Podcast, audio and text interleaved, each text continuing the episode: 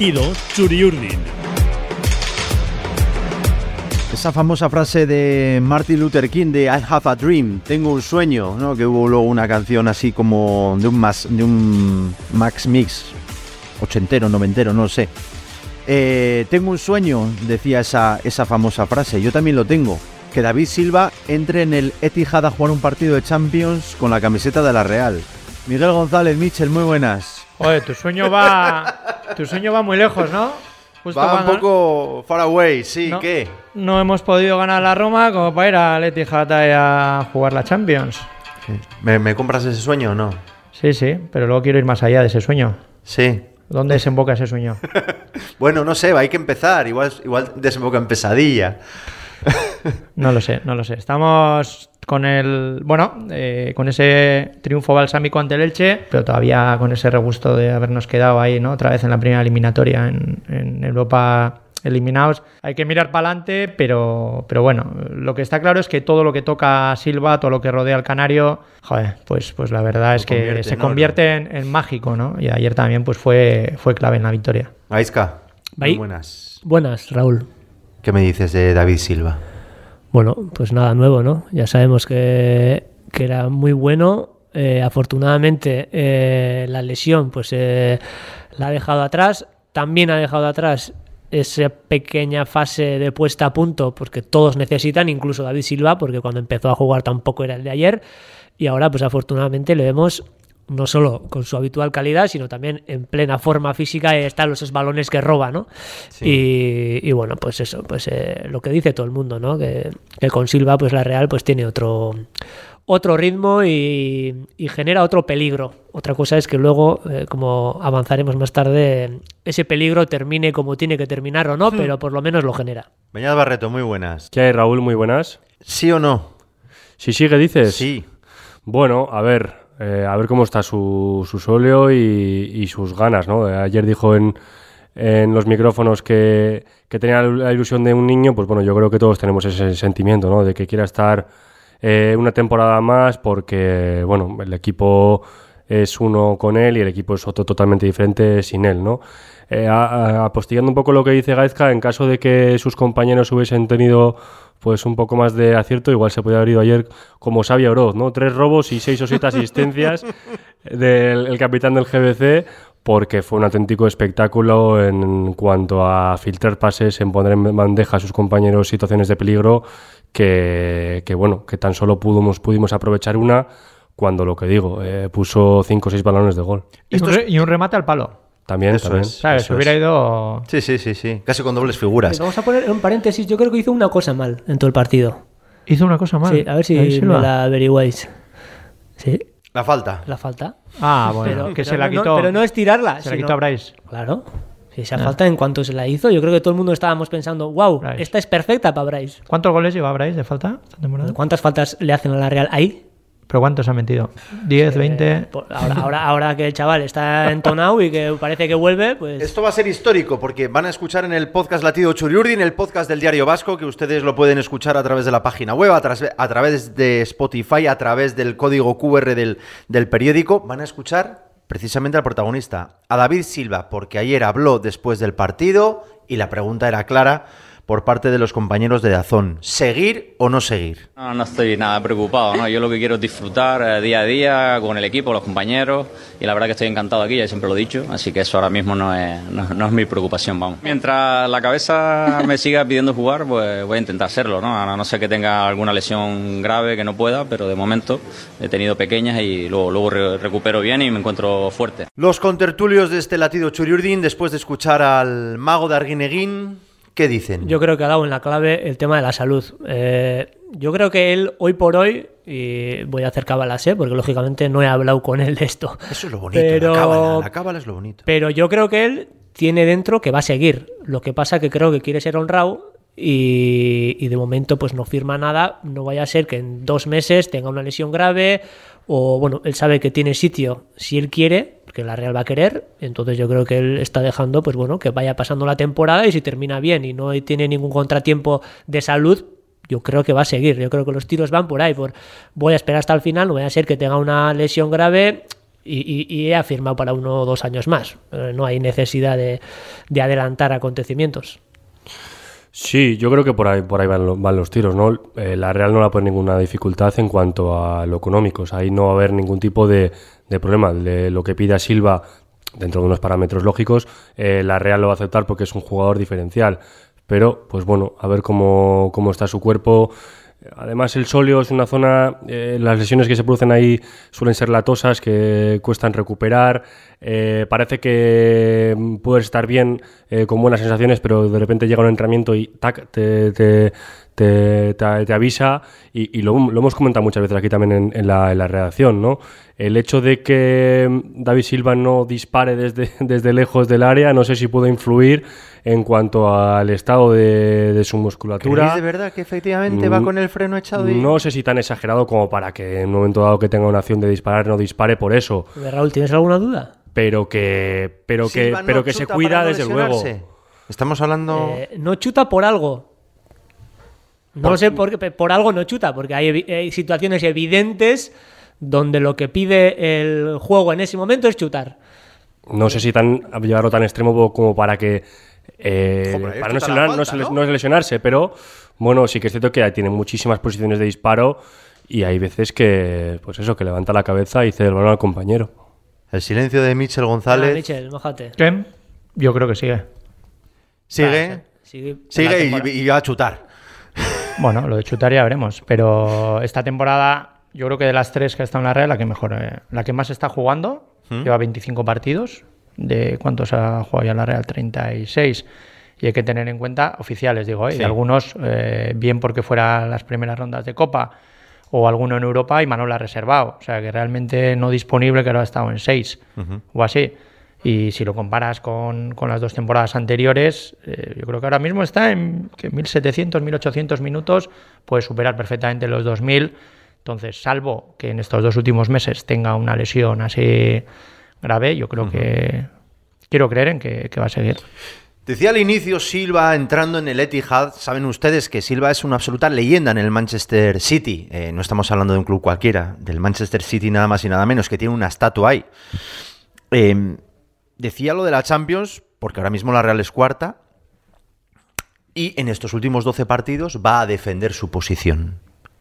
¿Cómo veis esa carrera si, bueno, pasa a ser un objetivo, no, hace ilusión la Champions, eh, es mejor ir a la Conference, eh, no sé.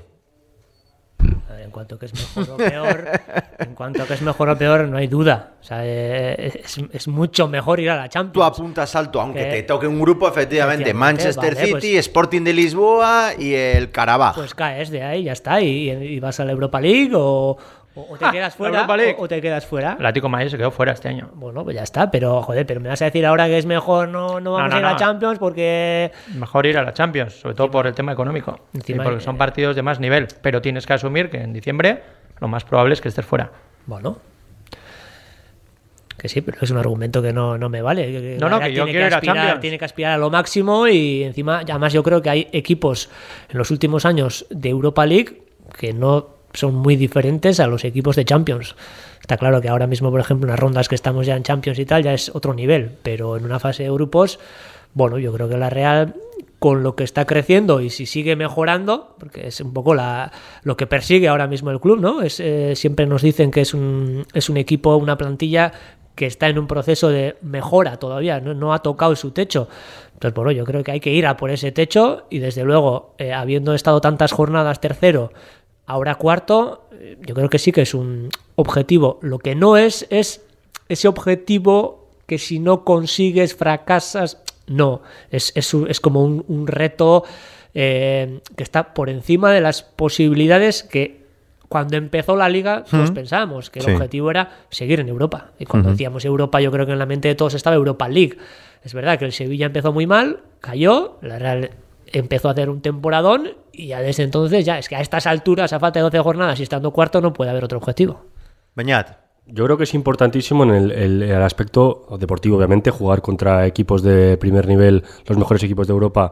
Eh, está claro que jugar este, ese tipo de partidos eh, mola, por así decirlo, pero en lo económico es, es, una diferencia abismal lo que genera el club eh, si va a la Champions eh, o a la Europa League. Em, hablamos, hemos hablado muchas veces de la distancia que tenemos contra el Real Madrid y el, y el Barcelona.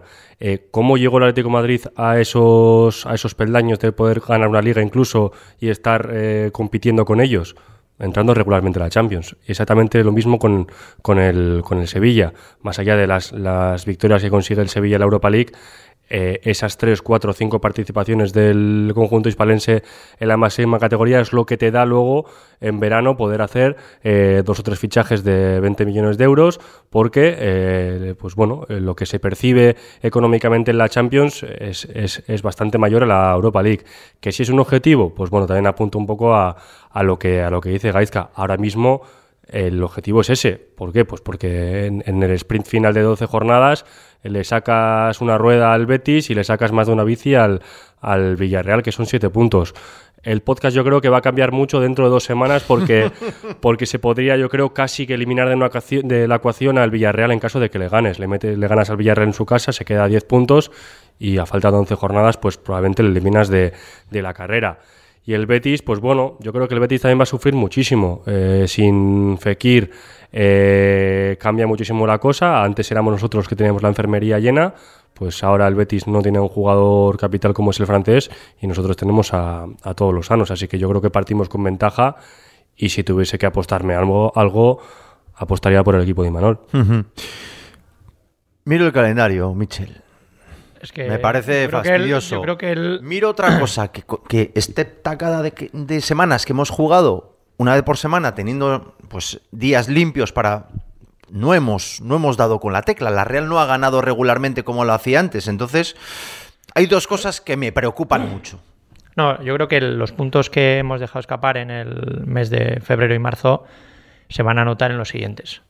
Es decir, ahora no, porque el calendario que han tenido los rivales pues ha sido más exigente pero de los 12 partidos que te quedan, te queda jugar contra los 9 primeros, 8, porque la Real no puede jugar contra sí misma, entonces tienes que jugar de 1 al 9, son 8 partidos. Y luego tienes eh, las dos Gs, Girona y Getafe en, casa, ya son 10. Te queda un equipo de los mejores de la liga, aunque no esté entre los nueve primeros, que es el Sevilla, en la situación en la que esté, 11, y el único partido que tienes un poco, entre comillas, eh, asequibles, Almería, hay que ver, porque se puede estar jugando la vida a falta de dos, tres jornadas. Entonces, ahí tienes que hacer algo extraordinario. Porque tú ya sabes, cuando vas al Camp Nou, palmas. Digamos, ¿cuántos? 30 años palmando. Madrid en casa, si es verdad que ahora pues no tenga opciones de ganar, puede ser, eh, tiene que visitar a Noeta, mm. pues bueno, lo puedes hacer en una situación de ventaja con Villarreal y Betis, que ya han jugado los dos partidos. Entonces ahí puedes tener una, ventaja si, si ganas. Tienes que ir al Wanda a ganar, tienes que ir a Villarreal, ganamos el año pasado, no es un campo que se nos dé mal, pero quiero decir, la Real tiene que hacer resultados extraordinarios. Sí. Dos derbis Porque tienes que, tienes que ir a San Mames, entonces o espabilas y tienes resultados extraordinarios contra esos equipos que normalmente no los ha tenido. ¿Qué resultado extraordinario ha tenido este año contra los de arriba? pues, algo, extraordinario habrá tenido si está ahora cuarto ya para sí, contra los malos. Pues sí, ganar a los malos en la primera vuelta, pero ahora no lo ha hecho en la segunda. Entonces ya te has quemado. es extraordinario, Michel? Sí, pero es un punto. Entonces, es un punto, es extraordinario. Firmas un punto. Yo creo que tiene que, yo creo que tiene que lograr un resultado extraordinario para que el año pasado, por ejemplo, fue ganar en Villarreal. ¿Es así? o hace tres años. No es descabellado que cuando hablamos de varón, la Real pueda ganar perfectamente en el Villarreal. Que sí, yo, yo te digo viendo el calendario que tiene la Real con los otros. Porque es así, los puntos que se han perdido ahora no se van a notar ahora, se van a notar en, yo soy bastante cuando el calendario porque nos vamos No, no, yo no soy pesimista, yo soy realista y veo lo que, o sea, si yo veo que 30 años la Real no saca un punto en el Camp Nou, digo, pues me extrañaría que fuese este año. Al Madrid, por ejemplo, veo que le podemos ganar en Anoeta, depende cómo venga. en el Wanda, yo en el Wanda ahora mismo veo escasísimas opciones. ¿Cuántas veces hemos ganado en el Wanda? Cero. Vale. Eh, Betis, eh, últimamente allí, pues no ser optimista ni pesimista, es un poco eh, ver los precedentes. Villarreal, pues sí, soy más optimista. San Mamés, bueno, es otra historia. El año pasado fuimos después de jugar en Leipzig. Yo creo que el, calendario se ha complicado, pero porque la Real no ha hecho los deberes, curiosamente, contra los que siempre lo ha hecho. Porque con Imanol no, no solíamos fallar, más allá del año pasado se perdió en Levante, pero siempre contra los de abajo teníamos un 80% de puntos. Y quiero ver este año si esos puntos que ahora se han perdido... Se pueden recuperar. Se pueden recuperar haciendo un resultado, ya te digo, extraordinario. Si lo hace la Real, ganar al Real Madrid o estará en Champions. Si Gaisca, no, ¿cómo ves al equipo para mí- este...? A mí no me preocupa tanto el calendario como eh, el propio equipo y, y la delantera de- del Venga, equipo. vamos No, a hablar de delanteras. No, a ver, es que además hoy es un buen día para hablar de esto porque hemos ganado 2-0 y entonces ya nos quitamos un poquito de encima el pesimismo y tal, pero el, primer tiempo de ayer fue un poco paradigmático de lo que le está pasando a la Real desde hace bastante. Y es que, es que le falta pegada, le falta pólvora arriba, pero además eh, mucha, no un poco, mucha.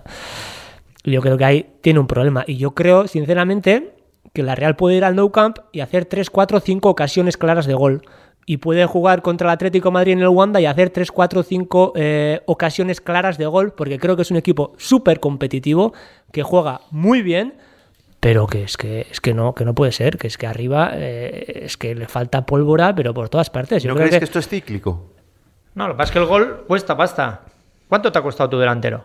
¿Cuánto ha costado Borja Iglesias, el que mete los goles? ¿Cuánto pagó? ¿25? 24 con cláusula. 25 millones. ¿Qué delanteros tiene la Real? Sorlo, ¿cuánto ha costado? Ah, no, que es cedido, porque es muy caro. Cubo, ¿cuánto ha costado? El nuestro está en el banquillo, 6 millones de euros. grada. Cho, ¿cuánto ha co- O sea, es decir, Vale, entonces, me, gol- la- entonces me estás dando la razón. No, quiero decir que el gol cuesta pasta. Y la Real Sociedad, aunque vaya cuarto, pues yo creo que en cuanto a posibilidades económicas, pues a lo mejor que está el séptimo. El octavo, para mí es eso. Si tuviéramos seguramente posibilidad de meter 25 kilos en fichar un delantero, seguramente metería más goles. Pero si lo hemos Quiero hecho. creer. Si lo hemos hecho. Si hemos 25. pagado 20 por, por, por Sadik, lo que pasa es que tenido Bueno, mala suerte de que, a los, de que a los 12 días se perdió toda la temporada. Pero, que Pero 20 yo después de que- recibir 70. O sea, para que veas Bueno, un poco sí. los, los niveles que se maneja la Sí, Real. pero- ¿no? se han Alexander ha estado cinco jornadas seguidas marcando. Ahora está de sequía. Bryce está de sequía, obviamente, pero Bryce creo que hizo Bryce, siete goles en hablemos 11. de Bryce, porque en 2023 lleva 0 goles y 0 asistencias en 10 partidos. Ayer, el otro día, eso, ¿no? contra, Por- el otro día contra el Elche sí que es cierto que mejoró mucho, pero a mí... A ver, es cierto que lo que había hecho al principio de temporada no era normal, era imposible mantener esas cifras. Joder, 10 goles, Entonces estar en la asistencias. Es media. imposible, es imposible, pero... ¡Ah! Pero Bryce muchas veces, o sea, no le llegan muchas situaciones de partido en las que le toque definir en ese, en ese último momento. A Cubo y a Sorloz sí. Porque sí, sí, pero eh, producir también. Para ¿eh? mí no está en el mismo nivel. O sea, yo creo que Bryce eh, ha estado bajo, efectivamente, y yo soy el primero que lo ha dicho, pero Bryce tiene un nivel altísimo y lo demuestra además cuando tiene que ejecutar el, el último tiro. o- A mí es que me preocupan un poco los, los delanteros centros. Y, ¿Pero cuál es, cuál te refieres? Carlos Fernández y Sorloz, no hay más. Porque Sadik está lesionado. Y Cubo también. Pero Cubo no es Cubo lleva centro. 5 goles y 7 Bueno, asistencias sin Cubo- partir como referencia Pero- también. pero ¿eh? Cubo, Cubo tiene mí Cubo muchas no- situaciones, muchas situaciones sea, dentro de área. ¿Crees, no toma que- que, buenas que tiene decisiones. malos números Cubo con 5 Yo creo goles que y 7 Gaisca habla de asistencias? efectividad. Claro, de claro, que tiene chuta unos mucho. números, tiene y- unos números correctos, pero es que con lo que está generando este equipo, igual tenía que tener bastantes mejores números. Es que yo creo que es muy poco efectivo al final.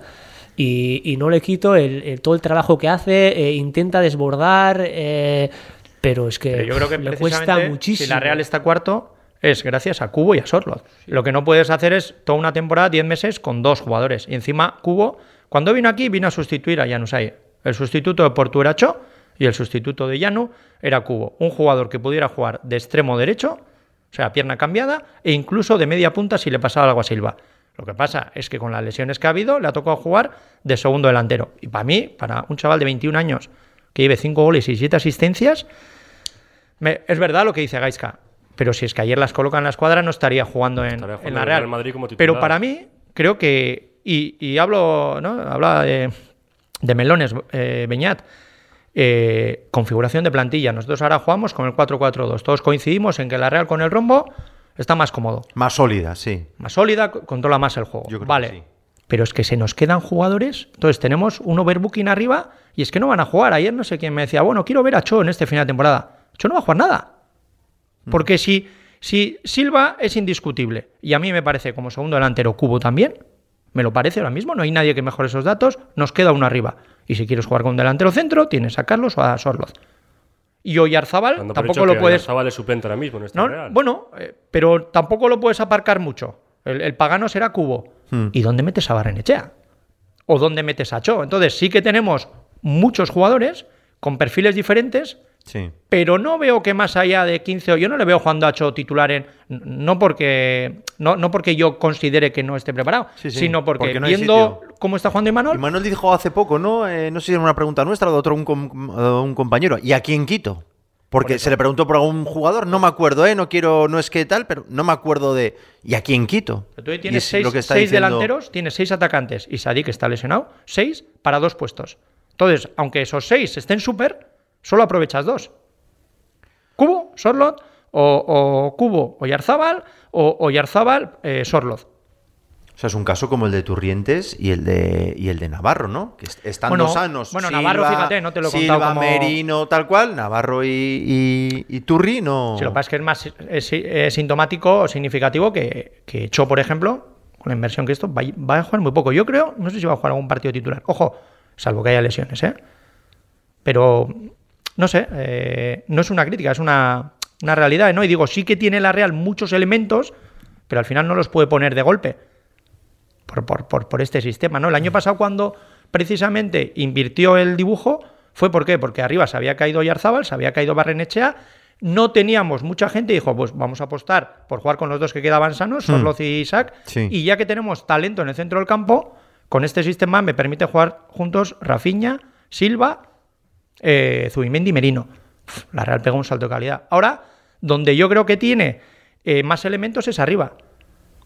Pero claro, Sí. si tiras con los cuatro del centro del campo, que es lo que nos ha hecho venir hasta aquí, pues cuatro de arriba van a jugar muy poquito, tres o cuatro.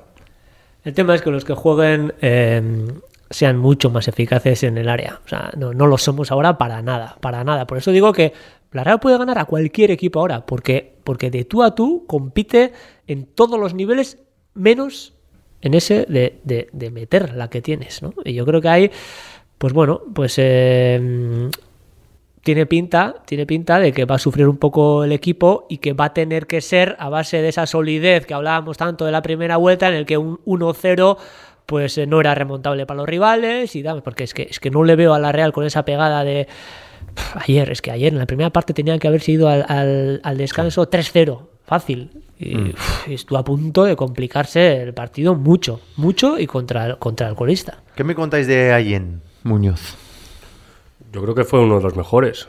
Eh, yo creo que Imanol, Brote verde, sin duda. sí, sí, pero vamos, brote, árbol, eh, la primavera, vamos, de todo. O sea, eh, yo creo que Imanol apostó, y lo digo así en exceso, yo creo por, por Diego Rico, yo creo que eh, pudo entrar antes allí perfectamente, o debió entrar allí antes perfectamente, sobre todo para, para dar refresco a un Rico que, que tiene unas cosas eh, bastante buenas eh, a nivel defensivo. Es un jugador que, que, bueno, que físicamente es, es- muy bueno, va bien al choque y, tácticamente en ese apartado también está bien, pero que una vez pasa la línea de medio campo, pues que, pues que se, se le, se le nubla un poco la vista y tiene bastantes más carencias en ese sentido que, que Allen, que el otro día lo Me encantó Allen, pero de decir, creo que no es lo mismo atacarle al Elche que a la Roma. También está claro, no es lo mismo atacar a Spinazzola que a Tete Morente, que no es, que no es, ni, no es ni defensa, es un extremo es ni reconvertido.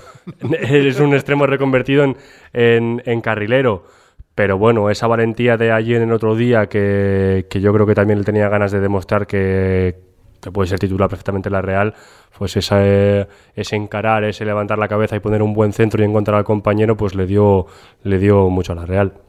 Y cómo se agradece, cómo se agradece ver a un lateral llegando a línea de fondo. Que ¿Te gustó? que este año la Real está costando mucho. ¿Te gustó, Gaisca? Eh, a mí sí, a mí sí. Yo creo que además eh, es verdad que ayer le salieron las cosas y lo hizo bien, pero es que yo creo que ayer eh, es que no ha dado motivos para dudar de él nunca. Yo creo que siempre ha cumplido. Sabemos que es un jugador con unas limitaciones, es que porque si fuera, eh, si tuviera eh, X virtudes, como habéis dicho aquí, pues no estaría probablemente en la Real y sería titular en el mejor equipo de Europa. Pero es que es un chaval que es que siempre cumple, siempre cumple y, y- y sobre todo esa actitud le saldrá o no. Pero en partidos como ayer, en el que el guion lo exige, va, va al ataque mucho, se ofrece mucho. Y eso es una cosa que... Hombre, para estar- Michel, pero si estamos, si estamos buscando lateral también, ¿no? ¿Lateral izquierdo o No qué? sé. Bueno, Suena- habrá que... Suenan por ahí algunos. Tenemos uno renovado recientemente, otro que tiene contrato y- Sí. y, buscamos más gente. O... Si fuera, si fuera por lo que suena, Bueno, la sí, Real tendríamos Sociedad 55 tendría jugadores, pero- cada temporada plantillas de 100 jugadores. Es así. Entonces, si el Valencia yo- baja, Gaya... yo tengo claro que, que- Pero bueno, ¿estarán peinando el mercado en ese sentido o no? Sí, yo creo que es una de las posiciones reforzables. Ahora hay que ver. Yo, Allen, desde luego, eh, para mí, tiene que ser uno de los dos laterales izquierdos que, que, que tenga una plantilla de la Real. Y es fácil, porque el dinero no es ilimitado. Hmm. Entonces, cuando antes hablabas, por ejemplo, Atlético de Madrid, que en base a meterse a la Champions se consolidó, claro, esos clubs fichan. Y la Real Sociedad para fichar tiene que saber muy bien de dónde quita el dinero. Ahora estamos con Remiro solo de portero. Vamos a poner unas velitas. No, es así. Se fue Ryan y no, no pudo venir otro más. ¿Por qué? Por un tema de dinero. Y cuando hablamos de los laterales, lateral derecho, pues tengo a Sola, tengo a Gorosabel, pues porque al final no puedes concentrar el dinero en todas las posiciones. Y tú tienes que elegir. Yo tengo a Silva, que vale, no me costó dinero, pero habría una prisma de traspaso porque quedó Sí. libre y habrá un sueldo. Y Sorlot no ha costado traspaso, pero tiene un sueldo. Y al final tú traes a Bryce y también tiene un sueldo. Y Armendi tiene un sueldo, y Merino ha habido que renovar, y Oyarzábal ha habido que renovar. Entonces no nos da, como club que puede tener el octavo, el noveno presupuesto o recursos, para, para tener en todas las posiciones. Entonces, a mí Allen en el lateral izquierdo es un chaval, no es que solo cumple, sino que muchas veces juega muy bien. Sí. Y sobre todo la fortaleza mental, porque hace dos veranos estaba fuera. Y Correcto. se quedó, y se hizo titular. Y ayer juega después de dos meses Eso te iba a decir, es sin ser titular. Eso es complicadísimo. Y tiene una valentía y un desparpajo que me parece muy difícil. Porque tú el día que vuelves, oye, voy a hacerlo fácil porque, porque es que no tengo ese ritmo de competición. Entonces, un chaval con una mentalidad muy fuerte, que ha venido de abajo, que siempre ha, ha vivido situaciones adversas. Y yo tengo claro que, que, vamos, que, que allí en la plantilla de la Real, por la forma en la que diseña la Real, los recursos que tiene y por tener siempre un mínimo de jugadores de cantera, porque creo que ese aspecto identitario no se puede perder, Allen siempre tiene, siempre. Vamos a ver, que se pueda mejorar el, el rol del lateral titular o tener un, un, un- un lateral zurdo superior a Allen en determinados momentos, puede ser. Pero desde luego, como acompañante de, de ese lateral, yo lo tengo claro que el de Chauri, vamos, en- es fijo. ¿Notáis que hay un, en el entorno un poco de rumor de los laterales y sobre todo en el flanco derecho con Andoni Gorosabel, que hace yo creo que fue tres temporadas, fue top y que no ha vuelto a ese, a ese nivel? Sí, el run run sí. Al final el aficionado pues eh, entiende de fútbol y, y ve la Real eh, todos los domingos y bueno, pues un día puede eh, flaquear en, en una posición, otro día en otra, un día un jugador está mejor que otro, pero es verdad que ahí en el lateral derecho, pues como bien has dicho, Gorosabel eh, le hemos visto jugar a más nivel que ahora. Y, y ahora no está. No es Gorosabel el que ¿No está... ficha- ¿Estamos fichando a alguien o...? Igual estamos fichando a alguien. Cosas del directo. bueno, Compra, esto es, compra. esto es un podcast, ¿eh? Ustedes ya saben, pueden echar el- 30 segundos para adelante, para atrás y lo pueden escuchar cuando quieran, mañana, tarde o noche. Lo que hemos dicho antes de Allen, yo lo traslado también a Sola. Lo que ha dicho Beñat Barreto, de igual está apostando mucho eh, y de manera muy continuada por Rico, teniendo también ahí a Allen, pues a mí un poco me, me- me está empezando a dar la sensación en el otro lado, con, con el lateral derecho. Veo a Gorosabel jugar todos los domingos, bueno, es verdad que últimamente igual está un poco mejor, pero no he visto a Sola todavía. Con lo cual no sé si sacar la conclusión de que, de que eh, está peor o, o es un tema de apuestas o... No, es un tema, decía antes, de, de presupuesto o de posibilidades económicas. De todas formas, si miramos históricamente a la Real, que tiene que ver sola con posibilidades económicas. No, que, que sí, que puede, no, no, me refiero al tema de los laterales en general, ¿eh? No, no, que sola puede tener una más alternativa, pues, pues evidentemente. Pero yo si cojo los 30 mejores jugadores históricos en, en los 114 años de, de la Real, seguramente entre los 30 mejores no habrá ningún lateral.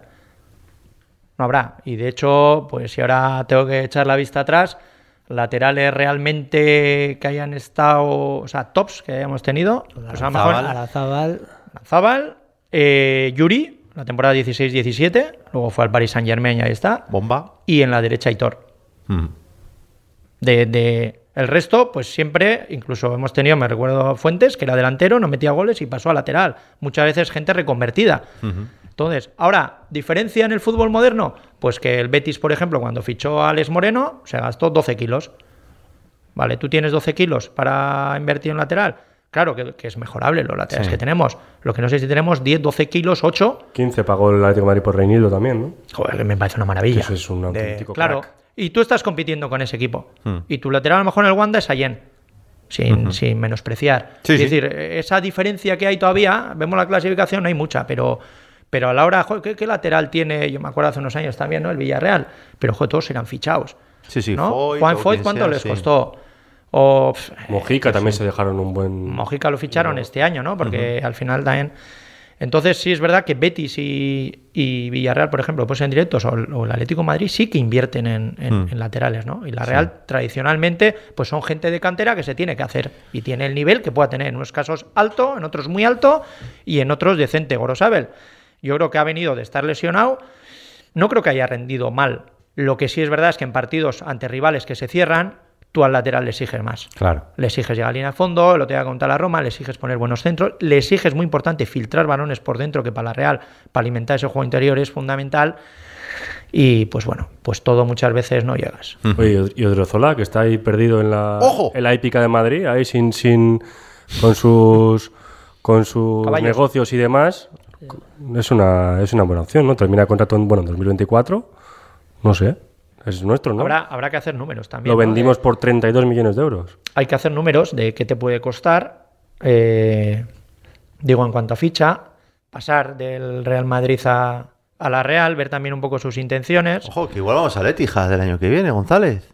Vas, perdón, Sí, al pero- Etihad. Ya, sí, ya lo bueno, conoces, pero además. la Champions te da dinero, pero también en cuestión de primas te la quita, porque si tú vas a Champions tienes que En pagar un más. podcast nos vamos a adelantar al sorteo. Vamos a hacer aquí los desplazamientos.